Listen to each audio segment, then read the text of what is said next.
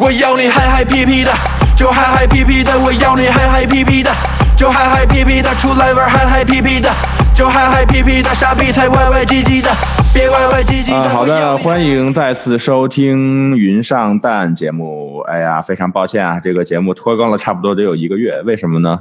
呃，因为之前几期没什么人听，然后呢，就会让人更新的欲望并不强烈。但是呢，我觉得凡事呢都要坚持，对不对？所以今天呢，我们要再次请来三位呃非常牛 X 的嘉宾。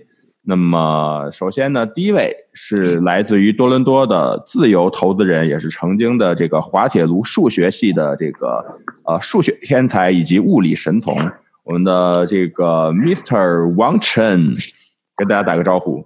大家好，大家好。这个其实就是现在就是无业游民了啊，是吧？无业状态。但是实际上在多伦多也做了一些投资什么之类的，然后可以给大家分享一些这方面的经验，对经济，现在这些北美的这些经济也也有一定的了解吧。就是说也不敢说有一定的了解，有一些自己自己一点点的认知。好的，我，自我介绍这么长啊，好的。那个啊，第二第二位要这个请出的啊是哎不愿意透露姓名的，呃，中国四大银行某行长，呃，这个呃男友甲，对吧？是这么称呼你吗？跟大家打个招呼大家好，大家好，低调做人，高调做事。啊、那为什么不愿意透露姓名呢？因为毕竟是这个国内金融行业风口浪尖上的人物啊。那么希望大家这个今天听了他的指导以后，然后去这个人肉一下到底是哪里的行长啊？好，那 过我吧，饶过我吧。呃，好，最后一位哎，嘉宾特别厉害了，啊，是这个中国新一代的 IT 企业的领军人物啊，我们这个呃小学宝的创始人兼 CEO Leader J 蒋胜先生来给大家这个打个招呼。Hello，Hello，大家好，大家好，波红好，波红好，很高兴跟大家在这里随便聊一聊。拖更这么久哈，一下来请来三位重量级的嘉宾。那这个呃，为什么能够请来呢？因为我们四个其实是同班同学啊，所以呃，这个呃，今天的话题很严肃，但是我们的疗法会很轻松啊，是什么呢？叫做后疫时代的经济啊，就是经过了这半年疫情的折腾啊，我们无论是身处北美还是身在祖国。啊，我们怎么看后面的经济的发展趋势？作为每一个屁民，呃，我们又有什么这个呃自保以及发财的这个好建议呢？那首先啊，我们把这个话题抛给自由投资人、数学天才、物理神童王晨先生。哎，你觉得这个最近我们两个呃在加拿大哈，我在我在温哥华，这个王老板在多伦多啊、基本上是对一地鸡毛。我在哎我在手机上看这个多伦多。大游行哈，这个群体运动，好几万人在当上走来走去，是怎么样？这个有没有影响当地人民的生活？我也不住在当趟了，所以说其实我也不会去参与这些活动。这个中这你也知道是吧？这帮人加拿大这帮人闲的蛋疼，没事闲的就出去游行，是不是？这东西，哎呀，你说能不赢？这个加拿大现在这个疫情也没有控制住，但是你看现在这个疫情没有控制住，但是怎么说呢？这上街的人，大家该上街的上街。你有没有感觉？你去一些公园啊啊，平时周末带着孩子出去玩啊，你看看那些什么公园里的人，是不是都比原来要多了？是不是？对，我我之前还有朋友说，哎，要不要我们的进口罩过来卖给老外？他说老外都不太注意，买不到口罩。结果去你妈！公园门口吗，你 进来一个卖一个。哎呀，出去看老外，没有没有一个戴口罩，他感觉就是他们好像有那种就是觉得自己魔法免疫那种感觉，就是比比疫情前的人好像还多了。现在在大街上 啊，是，哎呀，这种感觉，反正就一次性爆发，大家觉得闷得太久了，都跑出去了。而且而且而且，老外也不是说不戴吧，多伦多这边还好，我觉得大部分人是戴的。但是老外戴戴口罩的很多习惯有些千奇百怪，比如说什么只只捂着嘴啊，也不捂着鼻子啊，然后什么戴个口罩当装饰啊，戴在脑袋上，戴在下巴上。你说这怎么样剪个口好喝酒是吗？对，什么样的都有，是不是？啊，那不错。哎，那讲到这儿啊，其实这个呃呃，现在国内是不是基本上已经恢复了？采访一下国内的两位两位嘉宾。恢复差不多了，我靠！现在那个呃，我基本上每个周末都带会带孩子出去玩一玩。那公园里啊，基本上还人还蛮多的。然后是昨天还是啊，应该就是昨天吧。然后北京也降级嘛，降到三级。然后相当于那个户外其实没有那么强制戴口罩，就是基本上会有些人都没有开始戴口罩。相对来说，你基本恢复到疫情之前了吧？除了像电影院啊这种比较密集的娱乐场所还没开，其他基本上都开。嗯。哎呀，我觉得这这个这个这回疫情真的是啊，就虽然说我们平时生活在这个北美，但是这次中国当然两边看着可能现在的现况差不多，出去看都是一半人戴口罩，一半人不戴，但是国内是很清楚的知道谁有病，对吧？然后在这边基本上就是看看天赋，看看运气，这个大家都在一个很很很慢料子层面的一个一个一个一个季度，也这个不知道谁有病，但是这个呃。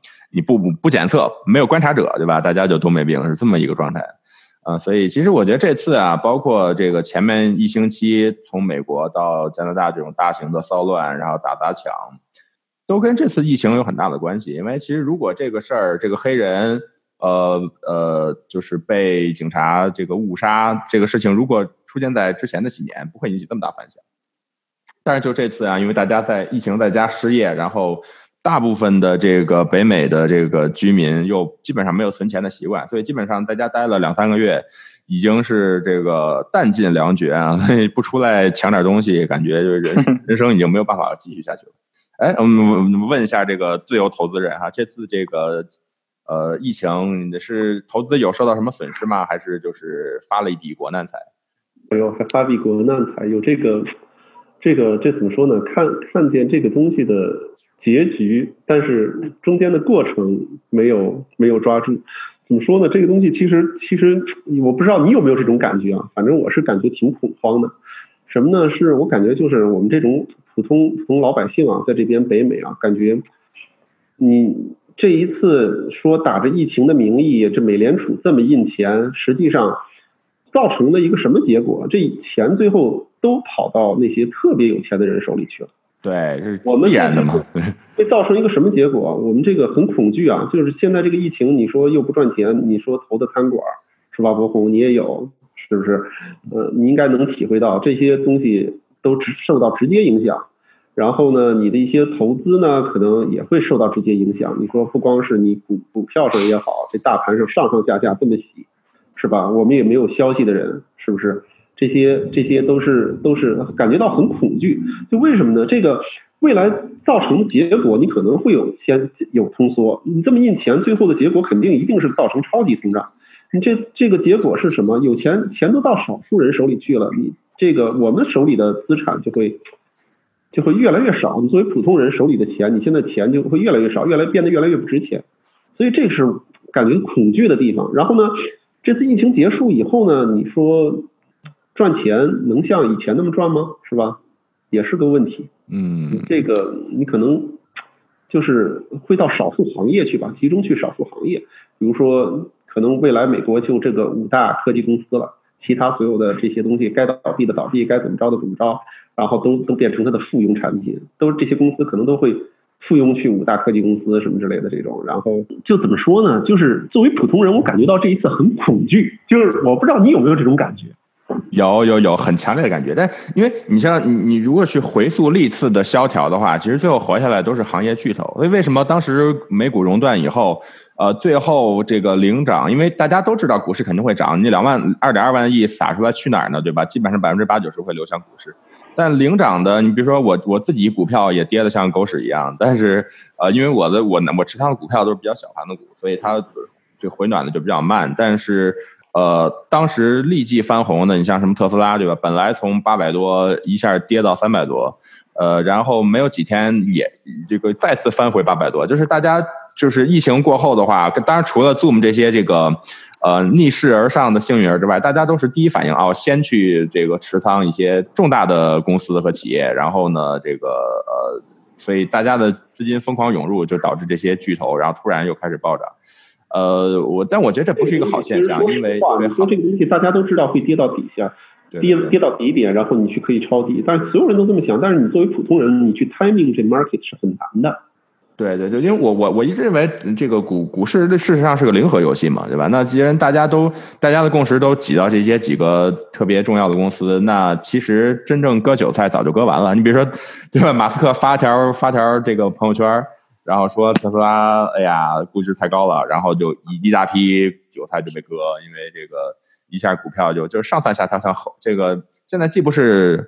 呃，牛市也不是熊市，应该叫猴市，对吧？这个呃，上上上下下的。哎呀，那么问一下我们的这个行长啊，这个呃，美股这么动荡，对中国影响大吗？我看中国股市基本上还比较比较稳定，中国金融市场。其实中国的股市，说真的，我我之前也做过很多投资，但是这确实最近有点赔。然后紧接着这个国家这个相当于政府投出了这个新基建嘛。啊，我理解呢，它这种新基建就跟当时这个四万亿零八年那会儿可能差不多，它也是想刺激一些内需呗。之后这些新基建就又起来了啊，但是感觉新基建起的不是很凶，像那些什么，我当时就看到这些新基建起来之后，我就去投资一些像那些呃卫星互联网啊啊，包括这些充电桩啊这些东西，嗯，就是他们。那个感觉是比之前有一些人气儿，但是你说它跟那些消费电子呀，跟这些新能源汽车之前的这些涨幅，我觉得还是呃差的太多了。顶多就是说涨了那么一点点上去吧，百分之十、百分之十五左右。啊，所以最稳妥的方式还是找行长去买理财，对不对？哎，对，你可以来我们银行买理财。现在银行的理财收益率，但说真的啊，它有些下降了。我们的一些活期的这些收益，原来都在三左右，现在都已经跌破三了，都在二点八呀、二点七什么的。哦，反正逐渐的这些，对，这基本上大家可能都看不上眼了，二点几的收益率。啊，那既然这个银行理财收益这么低啊，那不如投给我们的 IT 互联网企业家，然后 Leader J 的公司。哎，这次这次小雪宝是不是疫情期间用户数量猛增？然后就是跟 Zoom 一样，是不是？就是蒋总马上就要发大财。还好还好还好，我们确实相对来说受影响会小一点，但多么利好也不太见得吧。就我们流量确实涨得会比较猛，二月份的流量那个。A P P 日新增大差不多接近二十万的水平，也要比我们原先预期的大概会涨个四到五倍啊。但是其实也就二月份那一波，二月份的那个刚开始的时候会有一波，然后呃整体的整体在线教育整个流量规模都会要比以前要大一些，但是那个付费率水平其实要比平常要低很多，因为很来这种很多这种用户相对来说它整个付费意向啊，还有它那个还相对来说还是在一个培养期，所以那个从整个行业来说。可能比较利好一点，就是说，就是通过疫情这种方式，啊，让大家养成了这样一种在线上课的这样的一种好的这样一种方式，啊，当然，其实这个过程中很多，呃，不太靠谱的那些网课的产品啊，确实口碑也不太好，所以其实是也让很多的用户发现了以前会要需要花钱才发现上网课不靠谱。现在不需要花钱，然后上很多免费的，就能发现上网课不太靠谱。啊，然后那个，然后很多用户那个其实对网课这种上网的这种方式，其实口碑并没有原先那么好。啊，不，只不过我们那个做的方向不太一样。其实本质上现在我们理解整个市场上现在还没有到那个破局点。现在整个的是那个在线教育的那种上网，呃，上网这种学习行为，其实跟我们初高中时候那时候上网课那种感觉差不了太多，也没有什么特特别本质上的那个。教学效果明显超出线下的这样的，还没到那个临界点，所以那个对整个行业来说，可能还是需要一个长期不断积累的过程。只不过短期来说会好一点。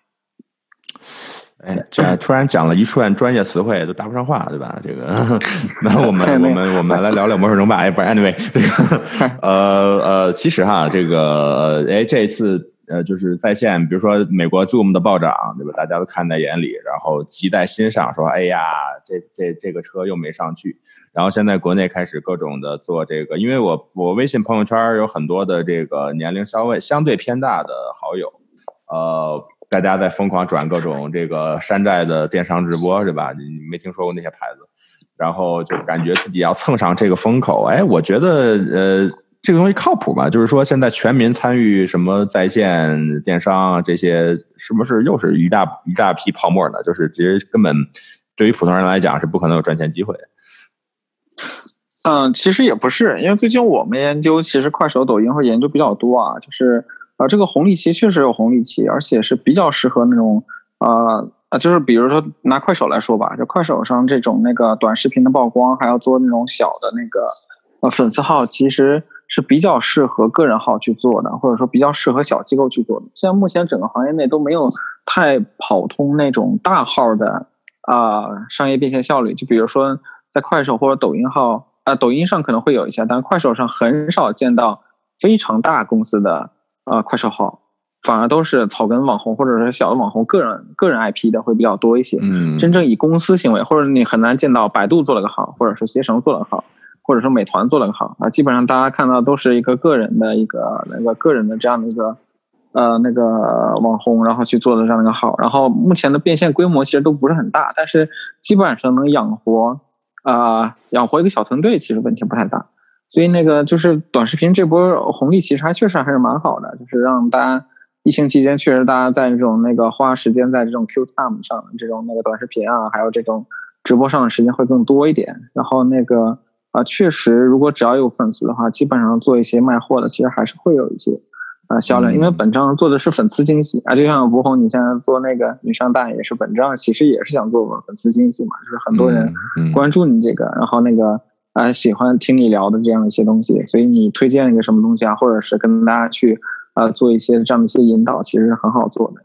嗯，对。不过我每次收听量才一百多，也就是 啊，anyway 啊，这个说出来有点丢人但。不过没关系啊，这个万事开头难。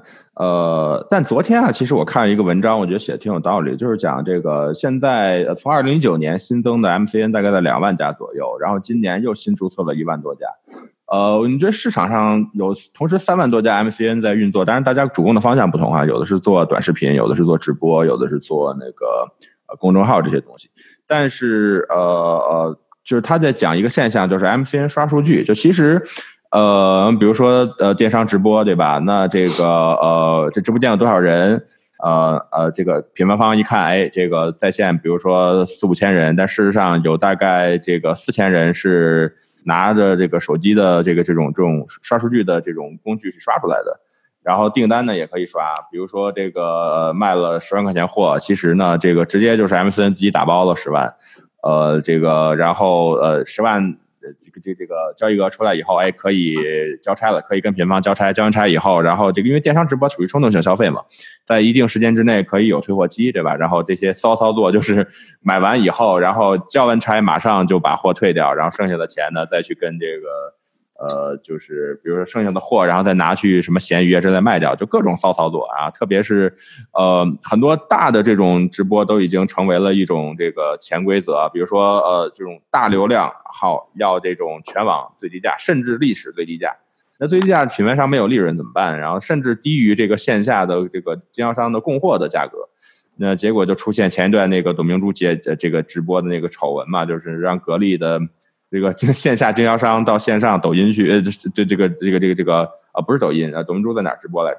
反正 anyway 了，让线下的经销商去去直播，直接从那个直播间拍进货，呃，然后最后搞出来，大家都觉得这个贻笑大方啊。所以说，其实，呃，我我我个人的态度是这样，就是说，任何一个东西，呃，如果它的风口还没有来，呃，你提前布局，OK 是这个没有问题的。但是等风口。不仅风口刮起来，甚至已经刮了一阵了，然后你再赶着上车，呃，总感觉就是差点意思，总好像是这个呃，马上就要进入坑里，对吧？因为这个风起呃起风的时候猪都能飞起来，但是风停了，摔死的最先也是猪。哎，呃，讲讲这个我们的经济学家哈，王晨先生，哎，你你是你觉得这个？当然，中国现在是在互联网一个新的福利期啊，但是。呃，你说这跟我们，比如说平时生活在北美，我们是不是也有关系呢？或者说，我们怎么去搭上这波车？这样，我们就先先接着你刚才的那个话题说嘛。嗯，我觉得这个东西就是说，这个东西是吧？这现在现在现在像什么抖音啊，什么这些东西啊，包括是个人在家都开始做这些短视频啊，什么。或者也好，就不各种形式的吧。最后你也变成什么样带货也好，什么之类的。这个国内，哎，这个不过抖音这个东西，其实说实话，很多东西都是在我现在我就觉得国内这个东西要领先于国外市场。你包括那是肯定，领先太领先太多了。那是肯定的，那是肯定的。抖抖音也是国内先火了，然后这边 TikTok 也火，是不是？这个东西现在然后也也也开始被美国美国开始要要限制这些公司。那怎么说呢？就是你刚才说这些公司是风口啊，什么也好啊，这个东西其实我觉得都不太重要，因为为什么？你像两千年那会儿，就跟互联网泡沫那会儿是一样的，就是你当时一群人开始啊发现，哇，这互联网这个这个这个商机在这儿，无数的公司追追逐进来，无数的人追逐进来，当时啊无数的钱投进来，然后投投投大量的广告在这里面，然后所有从事互联网行业的人也都是那种人五人六的看着是吧？那个，然后然后阿高阿然后阿猫阿狗都互联网呃，对，或对，就什么人都可以入入门的门槛也很低，但是你看这个行业，就是所有大学生啊毕业都想去互联网公司，然后所有互联网公司的那个那个那个大楼都是那个非常好的办公环境，结果就突然出现了两千年那一波，是不是？然后美美联储一开始加息，这个大家的钱就不往里投了，因为你你你我存起来这个这个利润也很高，为什么还要投进去呢？就就各种各种，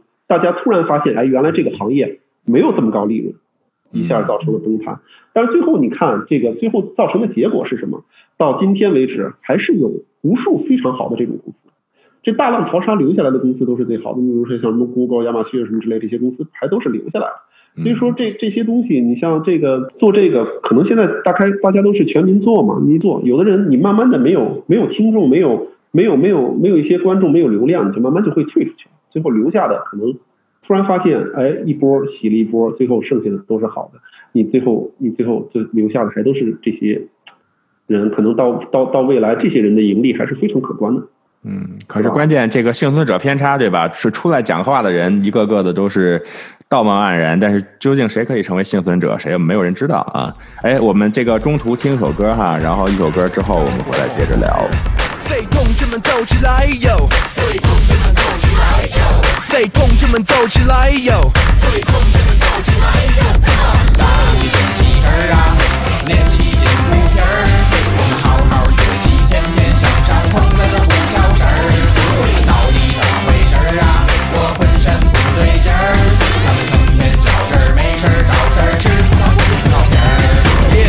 吃鱼，狗吃肉，你们闲的闲的闲的闲的好难受。废同志们走起来哟！废同志们走起来哟！哦，每天都没自由，要我怎么怎么怎么怎么能忍受？废同志们走起来哟！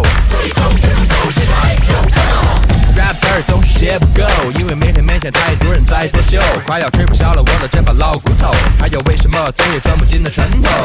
什么时候才能出头？给我一个理由，战斗还是学会防守。走出亚洲，走向全球，中国音乐变成了中国足球。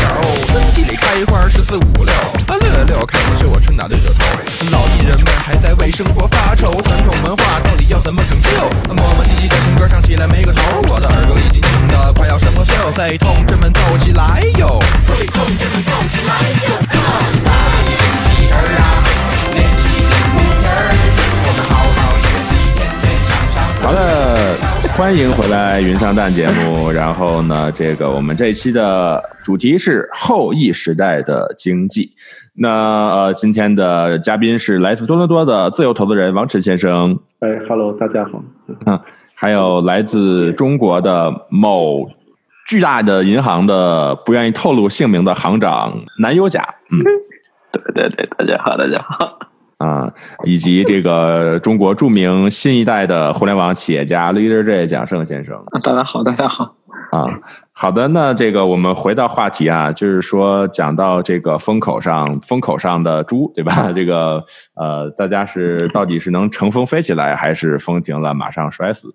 呃，哎，但除了直播电商这个风口啊，我觉得这几天中国最热的词汇应该是什么？叫地摊儿经济，对吧？哎，这个东西，呃，这个来龙去脉正好给大家科普一下，因为我毕竟不不在国内。来来，行长给我们科普一下地摊儿经济的来龙去脉。地摊经济我了解到，就是咱们的李总理在视察哪儿的时候，突然就谈到这个地摊经济嘛，然后呢，这样的话大家就火了。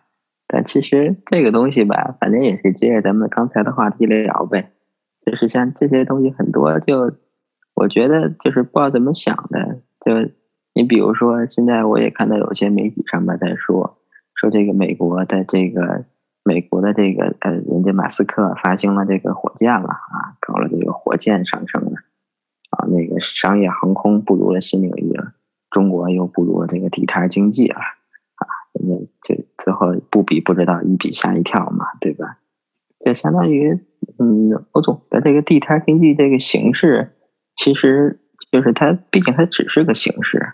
说到咱们刚才那个话题上讲，就是你看现在很多大家就开始说出了一些我们要摆地摊，然后呢，我们要我们要就是呃用用产品的方式去摆地摊，各种方式去摆地摊，就是但最后你说他最后咱们大家到底都有什么样这种本质的产品呢？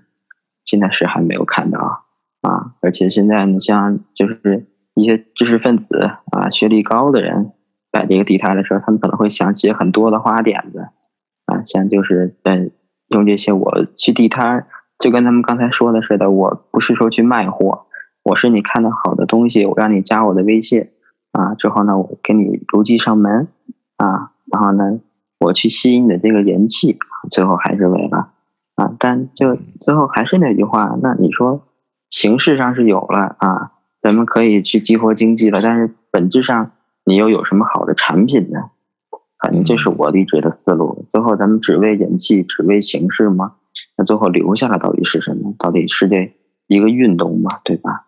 嗯，我觉得，哎，我觉得您这个这个思路是对的。就是地摊它不一定真的是要卖货，但它可以成为一个线下引流的方式，对吧？这个倒是说得通的。但我有一个想法，我觉得就是说地摊儿。呃，如果我是去地摊买的东西是我网购能够买到的东西的话，我觉得从地摊买东西，我反而觉得不是那么的有吸引力。呃，因为大家特别在中国啊，如果跟美国摆地摊也就算了，因为大家还是习惯线下交易的。中国网购已经那么发达了，如果同样的东西我在地摊买，价格还不是很有优优势的话，就算价格有优势，我也可能不一定信任地摊的产品质量啊。哎，蒋总，你怎么看这个事儿？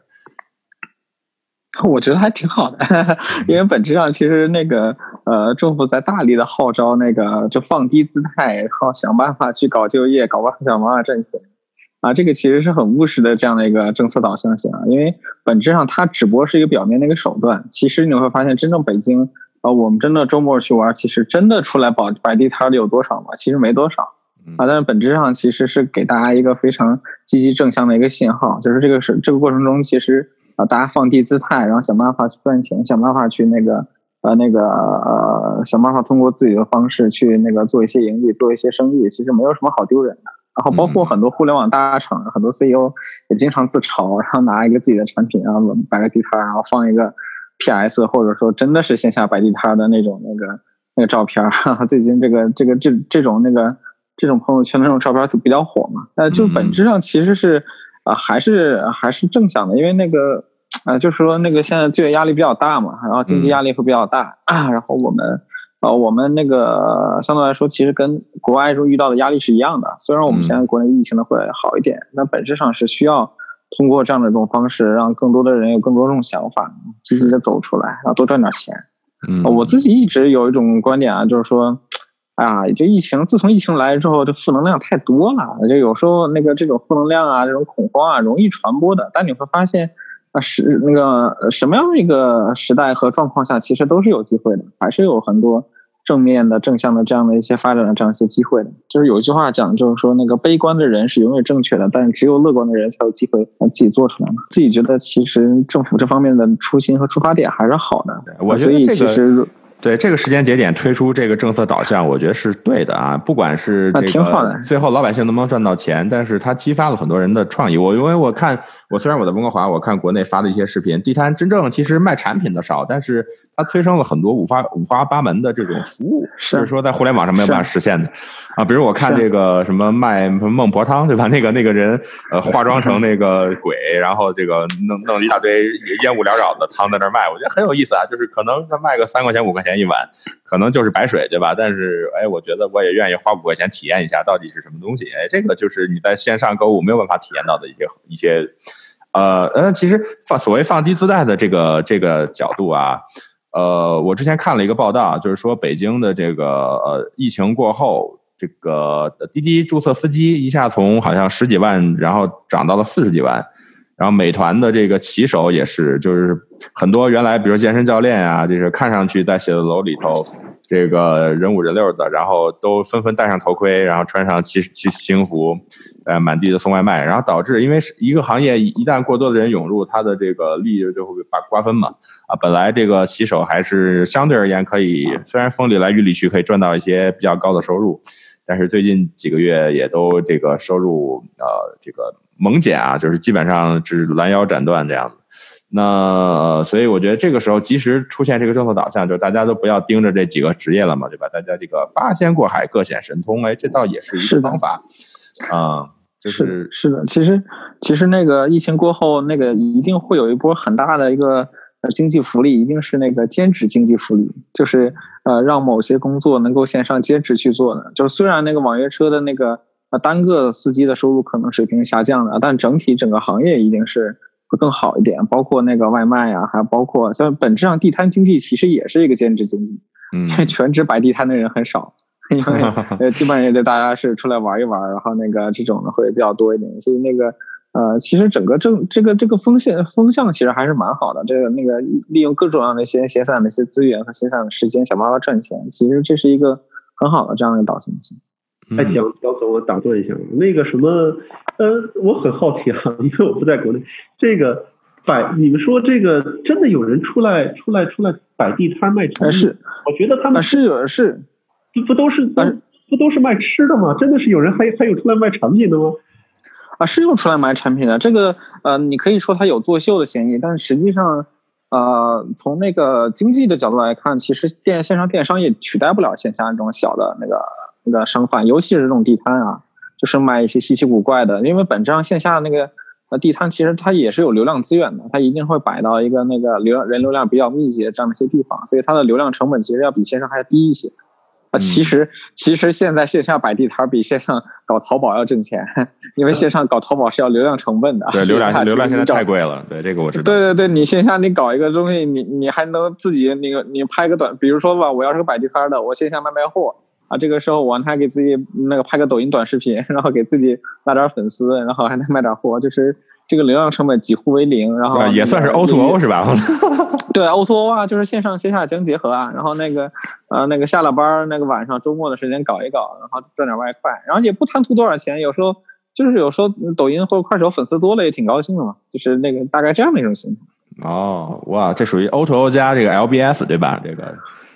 是因为这个，这个在三四五线城市以前就很多，就是以前三四五线城市其实很多地方那个城市比较聚集的人口比较聚集的，比如广场啊，就专门有些人那个呃晚上到了六七点的开始拍抖音啊，就是专门开始做表演的。其实有时候粉丝也不多啊，就这帮人就开始，就他们会专门找一个现场的地方去拍，还不是说在自己的家里拍。然后那个啊也有人看，然后也有也有人那个偶尔施舍一点那个小的那个打赏，然后那个。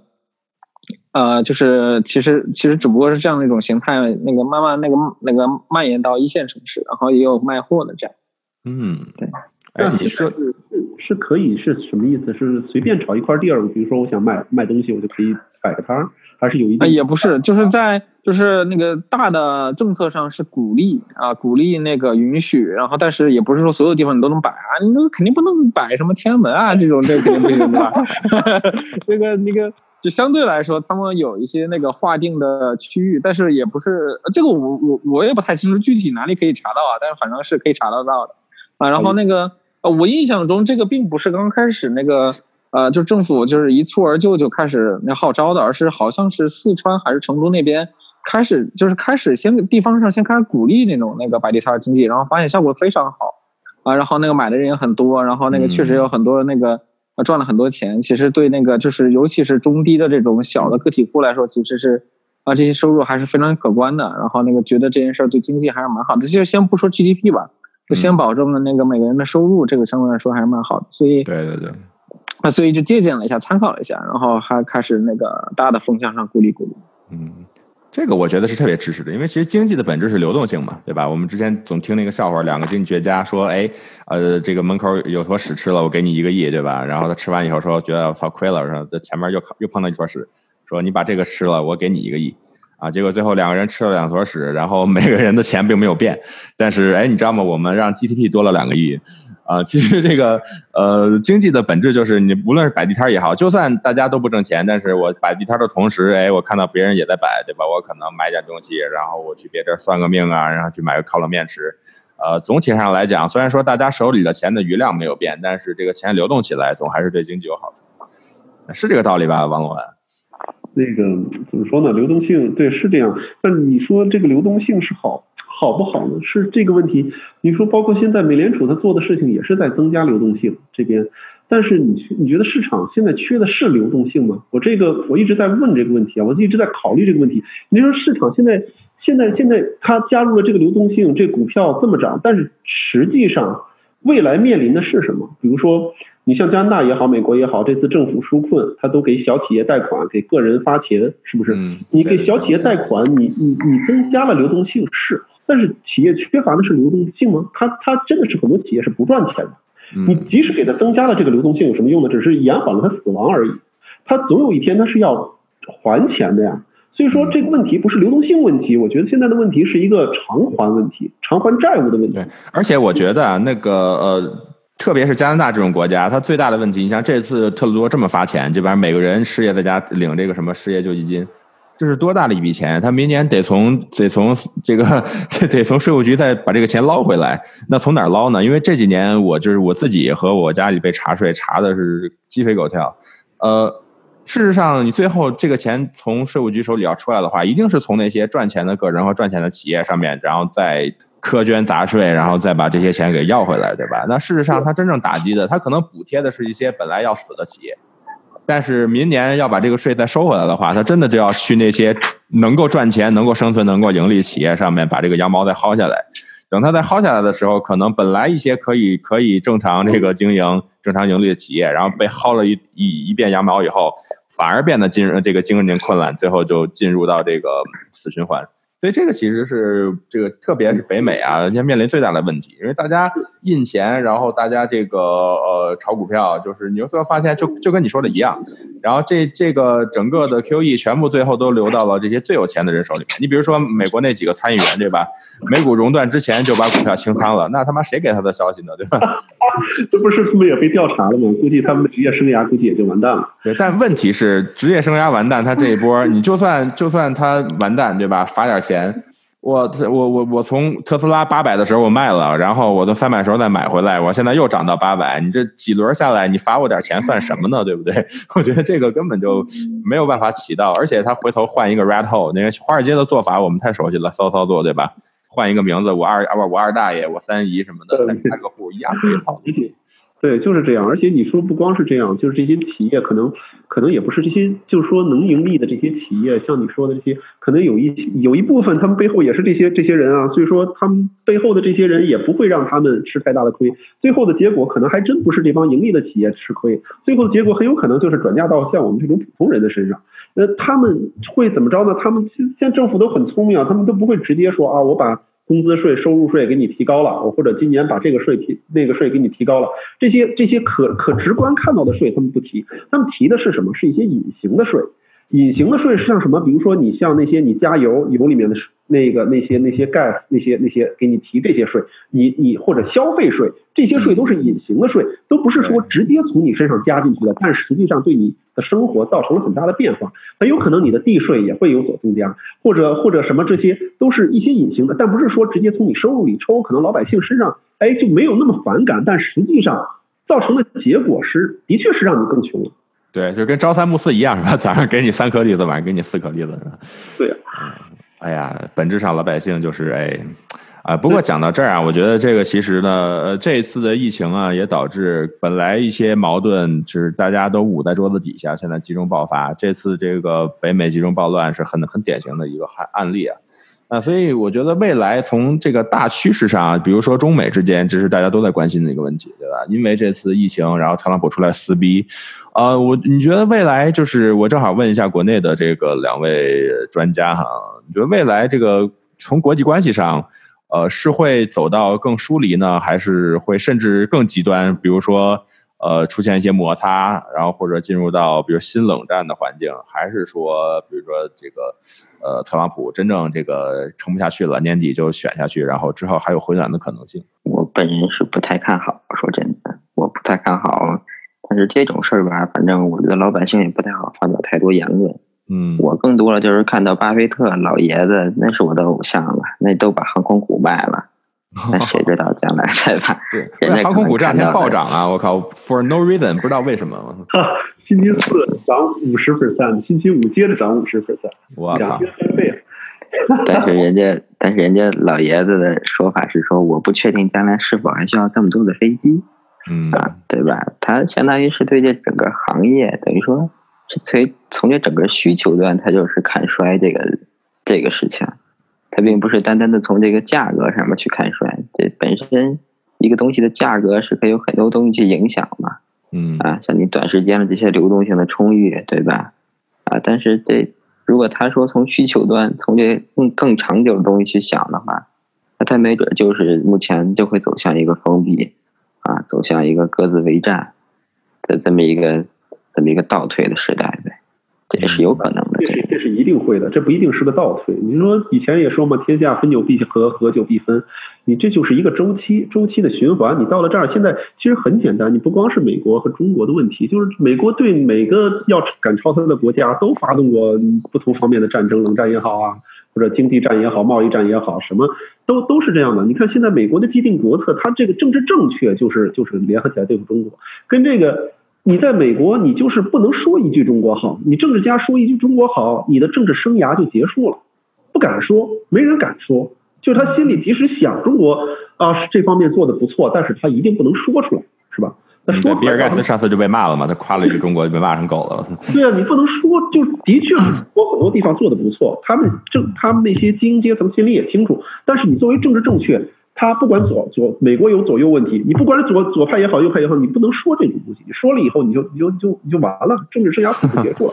你现在做美国做的是什么？就是跟中国脱钩。我现在都在怀疑这个疫情是不是真的是就是故意弄出来，就是逼迫美国和中国脱钩的一个东西。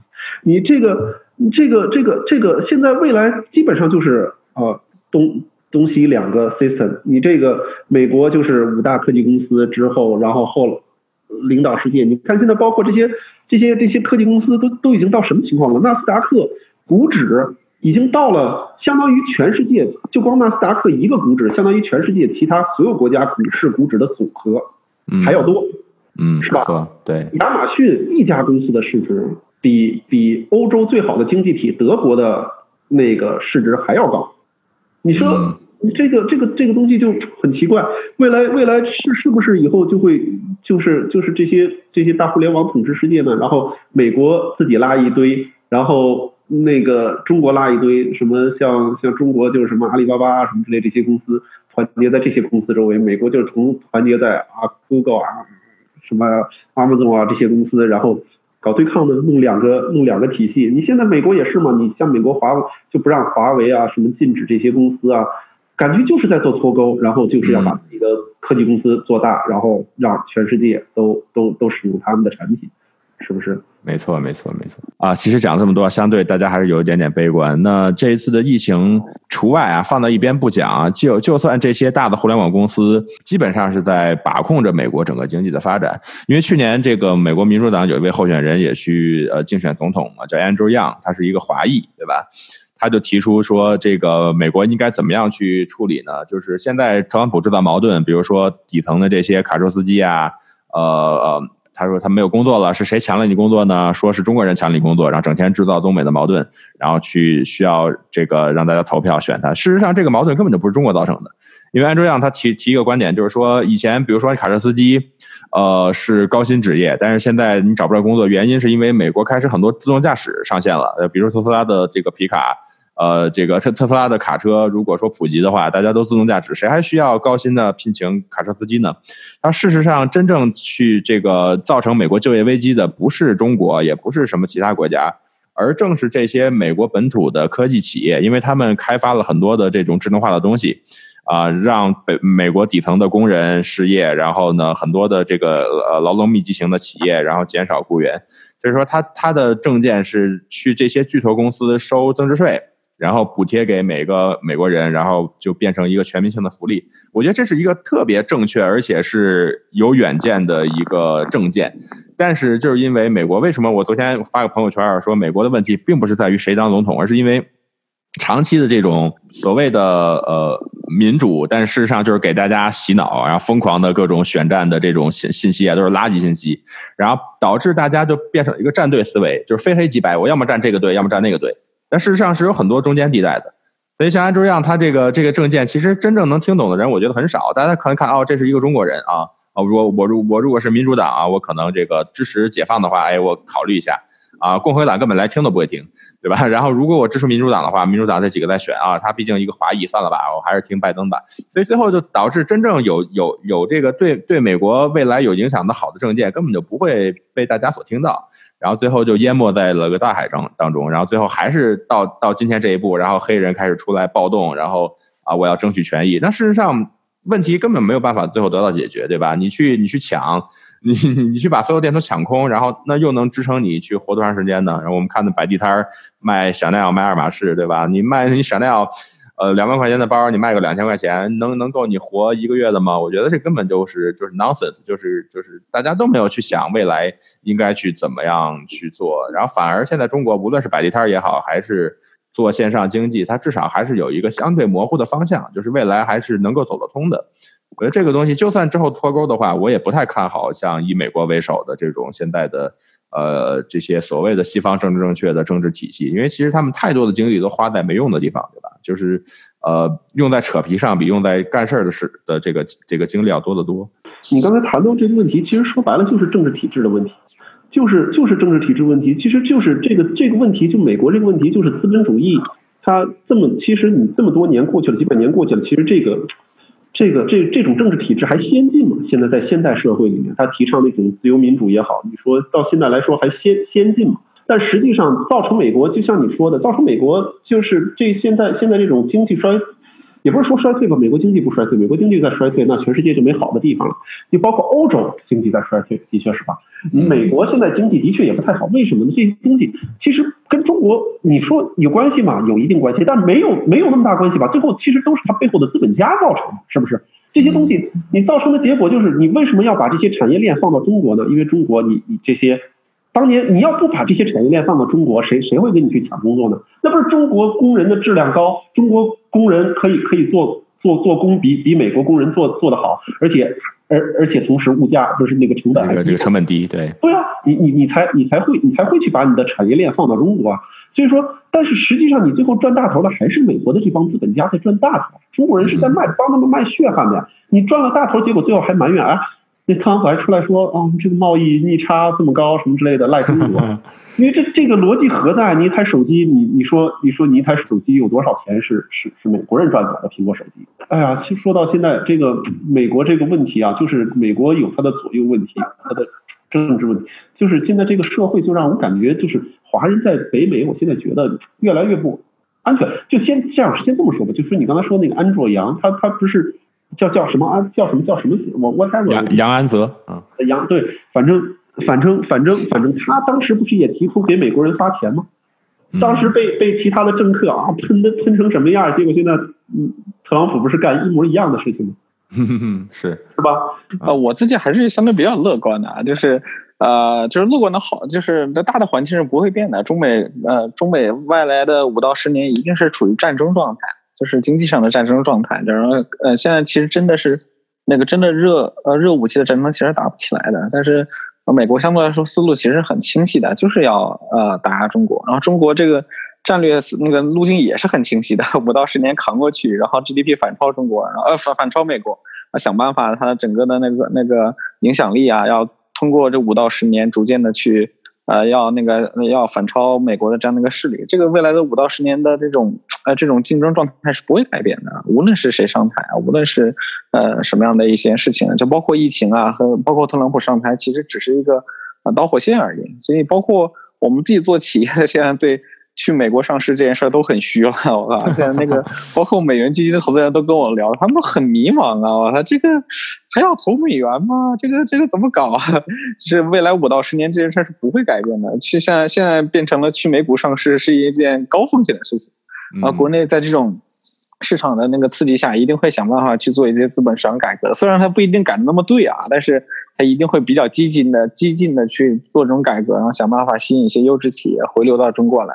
然后当然好处就是说比较乐观，就是说我们国家中国这种体制和它的那种在整整个这种世个呃世界的变局当中，相对来说还是比较占优势的，就是呃这种相对比较呃集中的这样一种方式，而且整个呃大的世界格局的变化，就是说民族主义抬头，包括美国也是民族主义抬头。嗯那相对来说，我们国家嗯中国本来就是民族主义国家，所以相对来说受的影响其实最少的。然后这样的一个很大变化当中，其实反而受的冲击和影响最少的。所以五到十年过去就扛一扛，扛过去，哎，其实就就好了。然后呢，整个的整个的那个国运相对来说，我自己感觉还是比较乐观的。无论是从疫情啊，还是从各方面来说，还是就是那个那个呃，对中国来说还是非常非常有利的。然后只不过就是。呃，就是等大的世界格局没有没有没有什么太大变化，就是战争，就是战争的这样一种情况。所以那个无论是从企业经营啊，还有包括个人方面，都把它当做战争的模型去研究，你会发现其实也就还好。对，哎，那我们今天时间差不多哈，我们这个最后每个人再留给观众一句话，一个小建议吧，就是说未来我们应该怎么走啊？一句话。那谁先说呢？我先说吧。那按照蒋总刚才那么说，那现在看来回国投资。大 A 股现在是一个非常好的机会啊！等着这些优质公司回流了，直接买股指就好了，大家。对，等小雪宝上市的时候，大家集体买入是吧？啊，对。啊，行长呢？我其实挺赞同那个呃王晨，另外我也很赞同蒋胜的一些想法。就是第一个，那个嗯，投资这个 A 股，其实我觉得确实现在是一个比较好的一个时间。啊，然后另外的话，也确实对对中国，我觉得还是要要有一些信心的。现在目前为止，看样子在这轮战争中，总觉得这个中国应该是要占一定的优势的。啊，大概就是这两点吧。嗯，最后 Leader J，那就大家多多赚钱，有力所能及也多多消费，然后 那个赚好吃好喝好，比啥都重要。哎呀，好的，那非常荣幸啊！今天这个跟三位专家聊了这么久，然后也是给我们很多好的建议。那希望我们还是这个，无论未来世界风云如何变幻，我们还是有一个作为人类命运共同体的向好的一个心态。呃，希望风波早点过去，然后大家能够迎来一个世界大同。我们还有呃无尽的空间要去开开发，对吧？我们要还要去到火星，然后要这个呃让人类的文明往前更进一步。我们少一点内耗，多一点对外的拓展，啊，也是我们这一代希望能够看到的。好，那感谢大家，我们也感谢所有的听众啊，下一期再见，拜拜。拜拜。